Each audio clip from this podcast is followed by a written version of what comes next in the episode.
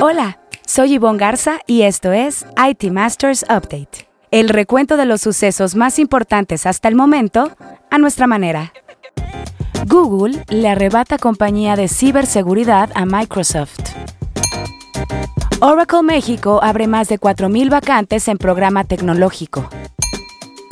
ATT se desliga de Warner Media para concentrarse en 5G y banda ancha. Amazon Web Services bloqueó nuevas cuentas a negocios rusos y bielorrusos.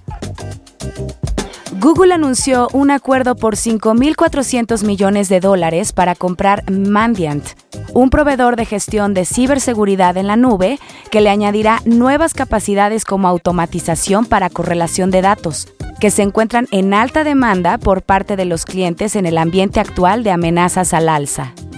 Pero antes de entrar en materia, vayamos a otros temas candentes en el dossier.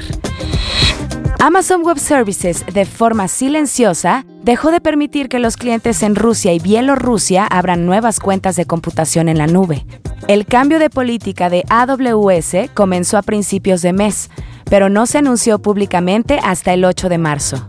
Drew Herdener, un portavoz de la compañía, dijo en un comunicado que dados los eventos actuales, la incertidumbre y la falta de crédito disponible en Rusia no aceptan nuevos clientes rusos. AWS no tiene centros de datos ni oficinas en Rusia y ha dicho que sus mayores clientes son empresas multinacionales con equipos de desarrollo locales. En la gustada sección que esto y que lo otro, ATT mostró a los inversionistas cómo planea equilibrar la expansión de los servicios de banda ancha al tiempo que se invierte para actualizar su red. La compañía, que está regresando a sus raíces como una compañía de telecomunicaciones pura, ofreció un pago de dividendos por 8 mil millones de dólares. El director ejecutivo de ATT, John Stankey, dice que la decisión de Warner Media en las próximas semanas marcará la línea de partida de una nueva era para la compañía a medida que cambia su enfoque hacia el crecimiento de los negocios de 5G y fibra de banda ancha.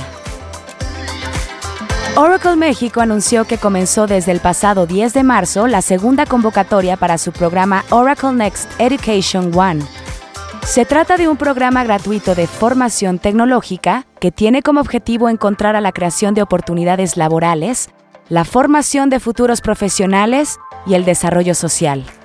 One incluye 4.152 vacantes para México. La plataforma incluye cursos de formación con una duración de seis meses. Tras la graduación, One habilita una red de contactos que permite postular a oportunidades de trabajo en empresas reconocidas. Ahora sí, el tema candente de la semana. Las organizaciones empresariales pueden ver más favorablemente a Google como proveedor y socio tras el anuncio del gigante tecnológico la semana pasada de que compraría la compañía de plataforma as a service de ciberseguridad Mandiant. Google dijo que adquiriría Mandiant en una transacción en efectivo valorada en aproximadamente 5.400 millones de dólares. La empresa señaló que cuando se cierre el acuerdo, Mandiant se convertirá en parte de la organización Google Cloud.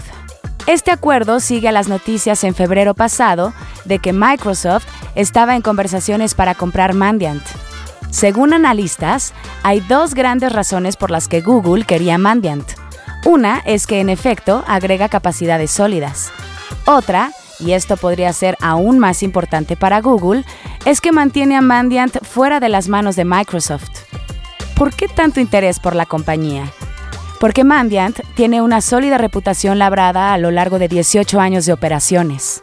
Su plataforma de gestión multiproveedor colecta y automáticamente correlaciona datos a lo largo de múltiples niveles del stack, incluyendo correo electrónico, endpoint, nube y más.